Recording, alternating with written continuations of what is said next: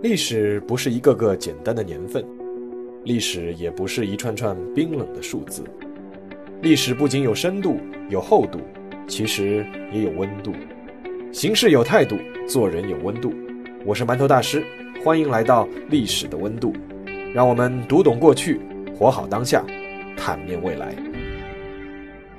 各位听众朋友们，大家好，欢迎来到馒头说历史的温度，我是馒头大师。今天呢，我们继续我们的妙笔生花这个专辑。前两期呢，我们分别说了安徒生和凡尔纳。那应该说这两名作家的作品啊，我们都是耳熟能详，甚至可以说是影响了我们不少人。但是今天这期我们要讲的这位作家呢，啊，就没有之前那两位那么众人皆知了。那或许有人呢听说过他的名字，但是呢未必读过他的作品。但事实上，他是一名获得过诺贝尔文学奖的作家，而且。这个作家非常有意思。曾经有人说他才是第一个获得诺贝尔文学奖的中国人，也有人说他的获奖拉低了诺贝尔文学奖的水平。他呢是美国人，但是呢他加入过中国国籍。他因为写中国而成名，但是呢在美国却引发了很多争议。而在晚年呢，他也一直没有办法回到中国。他的名字叫。赛珍珠。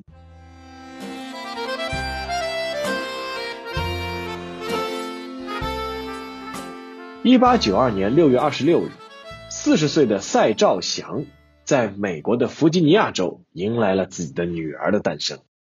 赛兆祥虽然有一个中国名字，但实际上他是美国人。至于他为什么会起一个中文名字，那是因为他是美南长老会的著名传教士，长期在中国传教。这个女儿得到了赛兆祥和妻子卡洛琳的无比的宠爱。他们之前在中国其实生过三个孩子，但都不幸的染病身亡。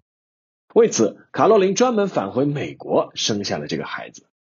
或许是把这个女儿视为中国人传统说法上的掌上明珠，所以赛兆祥给女儿起了个名字叫 Pearl，中文名字呢就是珍珠的意思。在女儿只有三个月大的时候。赛兆祥夫妇就带着他启程返回中国，来到了江南名城镇江。那个只有三个月大的女儿就此开始在中国长达数十年的生活。他的父母根据他的英文名字给他取了一个中文名字，叫做赛珍珠。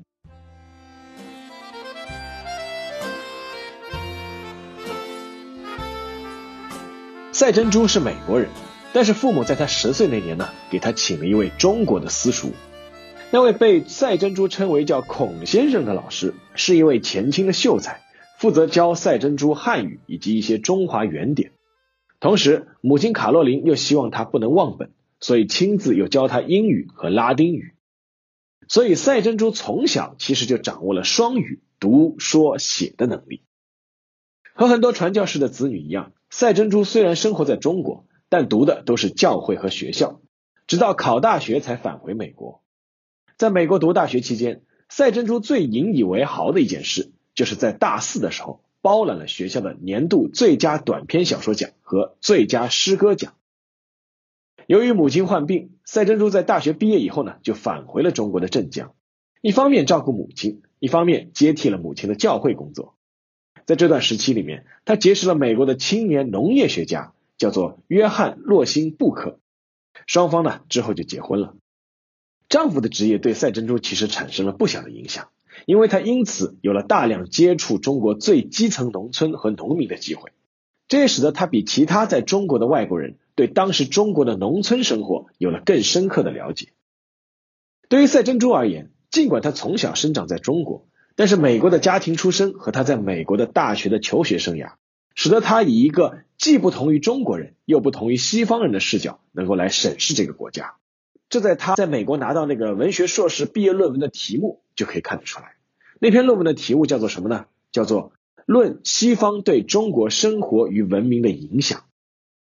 值得一提的是，赛珍珠在之前还参加过学校历史系的一个匿名论文竞赛，他的长篇论文获得了第一名，并且赢得了两百美元的奖金。这篇论文的题目呢，叫做。中国与西方。一九二六年，三十四岁的赛珍珠结束硕士学业，再次回到了中国。开始在国立东南大学教书。同时，他在《亚洲》杂志上发表了他的第一部小说《东风西风》。这是赛珍珠第一次尝试用自己的理解来把他观察到的中国生活和文化用小说的形式来表达出来，比如那些西方人难以理解的一些名词，比如说缠脚、三从四德、传宗接代等等等等。《东风西风》这部小说并没有引起多大的反响，但是这对赛珍珠本人而言意义非凡，因为他意识到自己可以用这种方式告诉西方人一些中国的故事。并且他觉得自己很擅长这一点。一九三一年，赛珍珠出版了自己的第二部小说。他原先呢想用这部小说的男主人公的名字作为整部小说的题目，起名叫做王龙，一条龙的龙啊。但是出版商在看了他的书之后啊，认为将他的全书想表达出的中国农民最执念的一个名词作为书名的话，那就更好了。而那本小说呢，后来就取名叫《The Good Earth》。就是后来轰动一时的《大地》。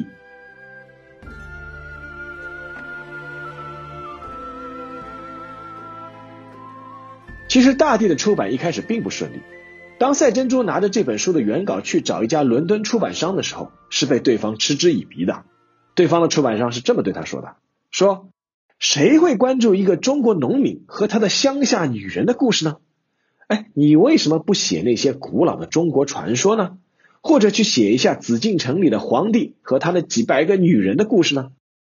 赛珍珠呢没有放弃，他又找到了美国的另一家出版公司。那家公司呢其实已经濒临倒闭了。公司的老板呢叫沃什，他看了这部作品以后啊，立刻拍板决定出版，只是呢提出了那个改名的建议，就是改成《大地》。一九三一年春天，装帧精美的《大地》出版，随即受到了铺天盖地的好评。连续在美国畅销书排行榜上占据头名宝座长达二十一个月。纽约时报的著名专栏作家威尔罗杰斯甚至给出了这样的评语：“他说，它不仅是关于一个民族所写的最伟大的著作，而且是我们这个时代最伟大的著作。”《大地》这部小说，那么写的是什么呢？他写的是一个名叫王龙的中国贫农娶了一个富户家的女佣阿兰做妻子之后呢，发生的故事。阿兰是典型的中国传统妇女，吃苦耐劳、沉默寡言，默默的为家庭付出一切，却一直不知道争取自己的地位。而王龙一方面展现了中国农民勤劳朴实的一面，另一方面呢，却也彰显了人性的局限。他在通过一次偶然的机会发财之后啊，他在阿兰的帮助下就慢慢的富了起来。但是富了起来以后呢，却又嫌弃妻子的相貌平庸，所以他又另外娶了一个妓女。在王龙年老之后，他终于又慢慢回归了本心。临终前，他告诫自己的子孙，就是无论做什么，都不能卖地，因为土地才是他们最珍贵的财富。在这部十七万字的小说中啊，赛珍珠展示了自己不动声色却又非常传神的写作手法。开篇第一章第一句就非常简单，然而却把读者深深抓住了。那第一句就是：“今天是王龙结婚的日子。”在接下来的短短的一万多字里面，赛珍珠通过简单的白描，栩栩如生的向读者展现了当时中国最基层农村的各种元素和传统，比如说纸糊的窗子啊、灶台啊、几个月才洗一次澡啊、喝茶呀、辫子啊，以及孝道，包括面都没有见，但是就可以结婚的这种亲事，以及妻子像佣人一样服侍丈夫，负责传宗接代。大地这部小说啊，在美国受到了热捧。一方面呢，是因为中国人的形象此前一直停留在很多美国的想象之中，是什么样的呢？就是异教徒、开餐馆的啊，开洗衣店的，贼眉鼠眼、长辫子、狡猾、狡诈、贪便宜。那关于这个当时美国人对中国人的看法呢？其实我在馒头说这篇微信公众号里还写过一篇，就是当时在美国的那些华工的那些遭遇和境遇，大家有兴趣的可以去看一下。那么，通过阅读《大地》这部小说呢，美国人是第一次认识到中国人是和他们一样有传统、有生活、有奋斗、有喜怒哀乐的活生生的人。另一方面，当时啊，美国正好处于经济大萧条时期，《大地》中的那些一直生活在艰苦环境，但是一直坚持努力活下去的中国农民，深深感染了同样感受到生活艰辛的美国人。随着《大地》这部小说的畅销，德文、法文、荷兰文、瑞典文、丹麦文、挪威文等译本很快就出现了。就在出版的第二年，《大地》获得了美国的普利策文学奖。然而，更大的荣誉还在等待着赛珍珠。一九三八年，经过评委会一致认定，写出《大地》为代表的一系列文学作品的赛珍珠获得了当年的诺贝尔文学奖。这是美国历史上第三次有作家获得诺贝尔文学奖。也是第一次有美国女作家获奖。事实上，这也是整个诺贝尔文学奖历史上第二次出现女作家获奖的情况。那第一位是谁呢？第一位是瑞典作家希尔玛拉格洛夫。那他写的代表作是什么呢？我觉得可能我们很多人小时候也看过。他的代表作就是《尼尔斯骑鹅旅行记》。那就这样，赛珍珠和他的小说《大地》就此轰动世界。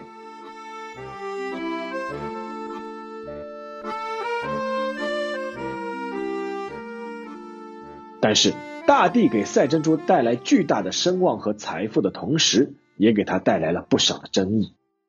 不同的声音首先出现在美国的文学界。首先，美国的很多作家并不认为赛珍珠的写作技巧有多高超。著名的美国诗人罗伯特·弗罗斯特就曾经公开的不客气的说：“他说，如果赛珍珠都能得到诺贝尔文学奖，那么每个人得奖都不应该成为问题。”在美国的作家们看来。赛珍珠只会简单的白描叙事，但是在西方重视心理刻画这方面却乏善可陈。更重要的是，《大地》成为了一部超级畅销书，在他们看来，纯粹的文学和畅销书之间是绝对矛盾的。其次，是因为赛珍珠长期生活在中国，几乎和美国的文学圈子形同陌路，很多作家都不认识他。而赛珍珠写的题材呢，又是发生在遥远的中国。而且还是中国的农民，不是精英阶层，这更显得他和美国的主流文学圈格格不入。著名的美国小说家威廉·福克纳就曾经说过：“他说，我宁愿不拿诺贝尔文学奖，也不愿意同赛珍珠为伍。”结果呢？结果这个老兄在一九四九年就开开心心的去领了诺贝尔文学奖。他的代表作什么呢？就是我们也都知道，叫《喧哗与骚动》。那至于美国作家不喜欢赛珍珠的第三个原因啊，就比较隐晦了。在赛珍珠获得这个诺贝尔文学奖之前，美国是只有两名作家获奖，就是辛克莱·刘易斯和尤金·奥尼尔，他们呢都是男性。在诸多嗷嗷待奖的美国男作家群体中，忽然天外飞仙一般空降来一个他们闻所未闻的女作家，很多人在心理上或情感上接受不了。由于赛珍珠的传教士家庭的背景和身份，啊，他的这部大地还在宗教问题上引起了很大的争议。在《大地》这部小说的世界里，基督教和上帝是根本不存在的。中国人按照他们传统的信念，敬天地、祭鬼神，把所有的祈福都寄托在了自己信仰的神灵上。而即便在小说中偶尔出现的传教士，也都是非正面形象。考虑到作家赛珍珠是一位传教士啊，美国教会中的保守派是深感震惊和愤怒，很多教徒都写信指责赛珍珠，甚至是发出威胁。而作为一个从小就定居在中国的传教士家庭中长大的赛珍珠，他认为自己比任何没有去过中国的美国教徒更有发言权。一九三二年，赛珍珠接受长老会女教徒的邀请，在美国的阿斯塔饭店发表了一个著名的演讲。面对近两千名听众，赛珍珠的演讲的题目是：“海外传教真的有用吗？”这场大胆的演讲震惊了美国宗教界。赛珍珠做出的否定回答，更是让他受到了来自四面八方教会教徒的攻击，乃至是人身侮辱。但是赛珍珠完全没有退缩，而是坚持自己的观点。他说：“正统的传教士对他们所谓要拯救的人民如此缺乏同情，对除他们自己国家的文明以外的其他文明如此不屑一顾，对一个高度文明、十分敏感的人民，竟如此粗暴鲁莽。”我真感到自己的内心因羞愧而在滴血。最终，赛珍珠是辞去了自己传教士的职务。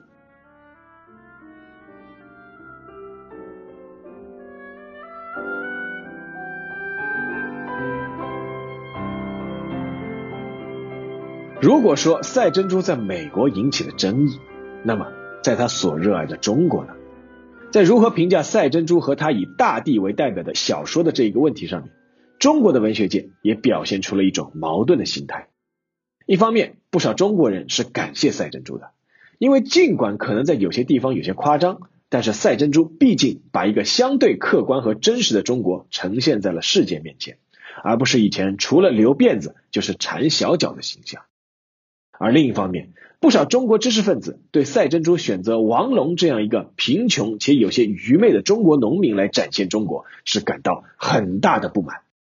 著名的出版家和文学批评家赵家弼在肯定赛珍珠的一些真实描写之外，指出以王龙这样的落后农民形象出现在西方人的眼中，只会加深他们对中国人的歧视。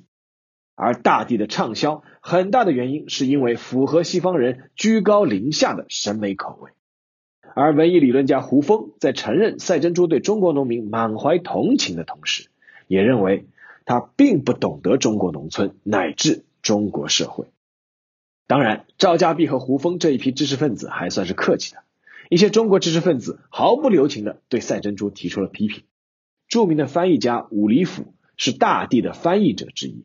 但是他在自己长达二十八页的译者序里面指出，《大地》这部小说中的中国男人只知道土地，中国女人只知道服从，整个中国看上去兵荒马乱、愚昧落后，这难道是中国的真实情况吗？而且伍礼甫还指出，中国农村的现状恰恰就是因为封建势力勾结帝国主义造成的，而赛珍珠根本没有指出或者根本没有看到这一点。当时在美国大学执教的文化学者姜抗虎，用英文在《纽约时报》上发文批评赛珍珠的大地太过夸张，尤其指出赛珍珠凭借年幼时对身边的苦力和女佣王妈的接触，写出来的东西肯定是有失偏颇的。因为这些底层人可以构成中国人口的大部分，但是不能代表中国。哎，值得一提的是，这个江抗虎后来是投靠汪精卫成为汉奸了啊。那赛珍珠呢，就对江抗虎的这个观点呢进行了反击。其中他提出的一个观点是，如果在任何国家内，居大多数者都不能作为代表，那么谁又能代表呢？然而我晓得姜教授以及其他类似姜教授者，颇愿以极少一部分的知识阶级来代表全部中国人民。对此，我是永难赞同的。而在诸多的批评当中，有一个人的声音是最引人注目的。这个人就是鲁迅。鲁迅在一九三三年十一月十五日写给著名翻译家和剧作家姚克的信里面是这样说的：“他说，中国的事情总是中国人做来，才可以见真相。既如布克夫人，在这里说一句，布克夫人就是赛珍珠啊，因为他跟的是夫姓。他说，既如布克夫人在上海曾大欢迎，他亦自谓视中国如祖国。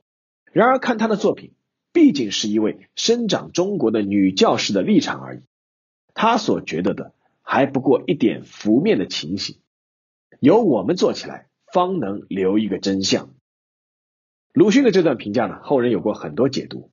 从这段话来看呢，鲁迅对赛珍珠的评价一般，但态度还算温和。如果从鲁迅向来警惕外国人对中国人的夸赞，以及他对中国农民哀其不幸、怒其不争的了解程度。那么这个评价也是符合他观点的。不过鲁迅当时读的《大地》的这个译本啊，似乎是一般。他在一九三六年九月十五日给日本朋友的一封信中曾经这样写道：“他说，关于《大地》的事，日内即转胡风一阅，胡仲池的译文或许不太可靠，倘若是对于原作者实为不妥。”在写完这封信以后一个月，鲁迅呢就病逝了。没有人知道，如果鲁迅读过其他译本之后，是否对赛珍珠和大地会做出新的评价。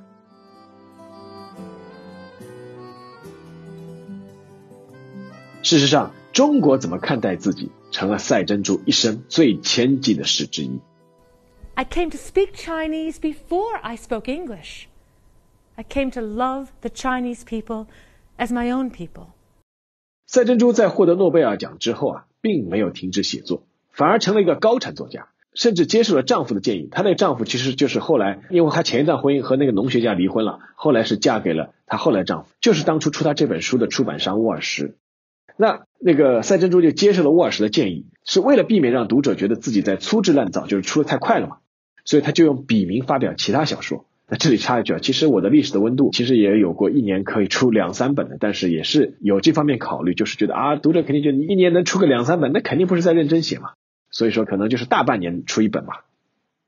好，我们回到赛珍珠，在赛珍珠所有的作品里面，他最着力的还是和中国有关的作品，包括他后来又写了《儿子们》《分家》，和前面的大地一起呢，构成了大地三部曲，还写过包括剧本《光明飞到中国》。散文集、中国的小说等等，在中国遭受日本侵略之后，赛珍珠是通过各种渠道为中国发声，在报刊上写文章，去集会上发表演讲，宣传中国，呼吁帮助中国抵抗侵略，为援助中国集资。他曾经在一次公开广播中这样说：“他说，中国绝对不会屈服日本，因为我不能想象到我们认识的那些健壮实在的农人，那些稳健的中产商人。”那些勤苦的劳工以及那些奋勇热心的学界领袖会受到日本降服的，所以在言论上，在著作上，我曾大胆的发表我的自信。我说中国人是不会投降的。此外，他在文化领域也和包括老舍、巴金在内的很多中国作家有交流，还帮助老舍翻译了几部他的代表作，并且帮助林语堂在美国出版后来成为畅销书的那本叫《五国五民》。其实啊，《水浒传》也是赛珍珠第一个翻译成英语介绍到西方世界的。那当时他翻译的名字叫做《皆兄弟也》。但是作为一个跨越东西方文化、曾经加入过中国国籍，当然他那个时候也没有放弃美国国籍啊。作为一个曾经加入过中国国籍的女性作家，赛珍珠却一直在感受一种特殊的尴尬。《大地》这部小说在一九三七年曾被改拍为电影，需要到中国取景，但是当时的国民党相关部门却提出。剧中的中国农民不能穿破破烂烂的衣服，必须穿新衣服。当电影需要拍摄水牛耕田的场景时，相关部门又要求必须要用拖拉机取代水牛。在摄制组即将离开中国的时候，他们发现储藏胶片的箱子是被人泼了硫酸，导致很多镜头都只能够重拍。《大地》这部电影呢，是当时由米高梅公司在一九三七年出品的。出品方最终拒绝了当时中华民国国民政府，是提出一个建议，就是由中国人来演。他这部电影啊，其实是由美国人出人男女主角的。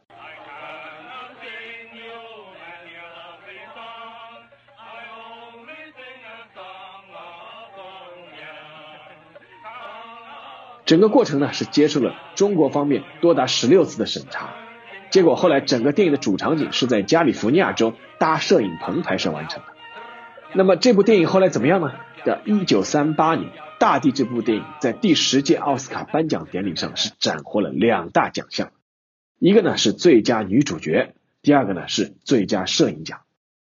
在新中国成立以后呢，赛珍珠的地位有时候也让他自己感到迷茫了。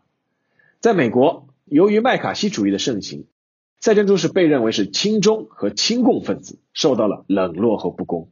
而在中国，他因为不满当时中国政府对一些知识分子的迫害和一些错误的政策，写过不少批评的文章和书籍，又被中国列为不受欢迎的作家。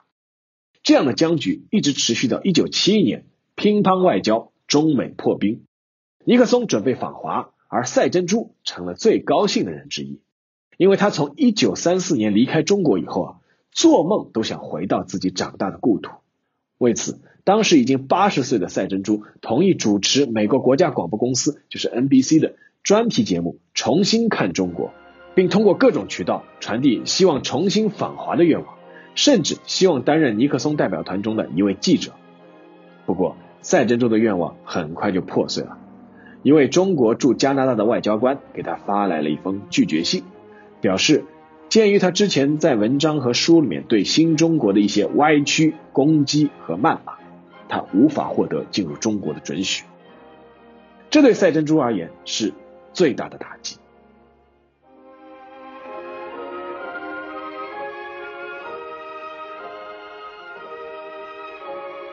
在得知自己重返中国的梦碎之后，赛珍珠迅速衰老了下去，一九七三年三月六日，八十一岁的赛珍珠走到了自己生命的尽头，在美国的佛蒙特州丹比市逝世。他一生一共收养了八个来自亚洲的孩子，用自己的基金会资助了一万多名儿童。按照赛珍珠的愿望，他是穿着中国的旗袍被火化的，他的骨灰被埋葬在宾夕法尼亚州。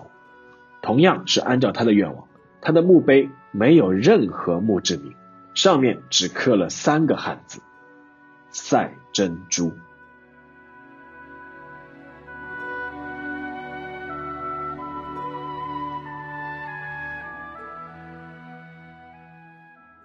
好了，啊，进入馒头说时间。记得当初啊，张艺谋刚刚成名那个时候，也一直被一些人诟病。那被诟病的主要原因呢，就是他那一系列的电影，比如《大红灯笼高高挂》《菊豆》《秋菊打官司》等等，被认为是迎合西方人猎奇的审美趣味，把中国人最丑陋的一面展现出来。现在回过来看，是否是有点似曾相识呢？其实啊，把年代切开来对比。也有点意思。张艺谋拍那系列电影的时代，正好是上世纪九十年代初。那时候，中国经历了十多年的改革开放，正卯足了劲准备加速发展，而国家的各方面都在发生日新月异的变化。在那样的一个时代里面，人们对未来的期望都是美好的，希望自己的祖国以一个文明而进步的形象出现在世人的目光当中。而赛珍珠写大地的那个时代。正好也是处于当初中华民国所谓的黄金十年，当然，这个黄金十年的定义啊，在学术界是有争议的，因为当时整个中国其实还处在战乱之中，贪腐问题也没有得到解决，只是在教育、交通和工业领域开始有了一定的发展。所以说那个时候那些批评的人的心理啊，也是可以理解，就是我有那么多好的东西放在这里，我们一直在努力，为什么你偏偏要展现最丑陋的呢？但是。从拍摄者或者写作者的角度出发呢，他们的动机是故意抹黑吗？恐怕也并非如此。他们所描绘的那些事物是真实存在过的，甚至是正在发生的。他们不拍不写，那这些东西就并不会随风消散，也不会没人记得。有时候，爱的深切才会说的深刻。就好比相亲，对吧？难免要看外貌。那我这张脸就摆在这里了，眉毛好，眼睛好。嘴巴好，但就是鼻子长得太大。但这就是真实的我呀，有美有丑。你要接受我，就要了解我的整体，接受我的整体。东西方文化的交流乃至交融，其实从某种意义上来说也是这样的。我不避讳我的短处，但也请你多看我的长处或者我的努力。当然，如果说你故意视而不见，甚至是故意要抹黑，那是另外一回事了。那我们也不用客气，对不对？如今。你可以说张艺谋的电影《英雄》啊，剧本太天真，《长城》故事编得好烂啊，《影》拍得太理想化，这些从业务角度去讨论都是可以探讨的。正如可以探讨张艺谋当初那个系列的拍摄的这个角度啊、业务啊，但是呢，现在已经很少人会有人在谈起张艺谋是故意在展现中国人丑陋的一面。同样，赛珍珠现在在中国的纪念馆、故居都建起来了，他的书呢也一版再版。大家可以讨论他的写作手法，讨论他当时对中国社会认识的深刻或者不足。那赛珍珠在小说里面，当时对中国社会的认识啊，肯定是有不足的地方的。但是呢，现在也不太会有人说他是故意要塑造王龙这样一个农民，去丑化中国人了。我们的观念在进步，固然是很重要的一个方面，还有一个原因啊，是我们现在已经比当初强大了很多。强大的体现不只在于财富。在于科技，在于军事，更在于内心，而那是一种自信。好了，那今天的节目就到这里，让我们下期再见。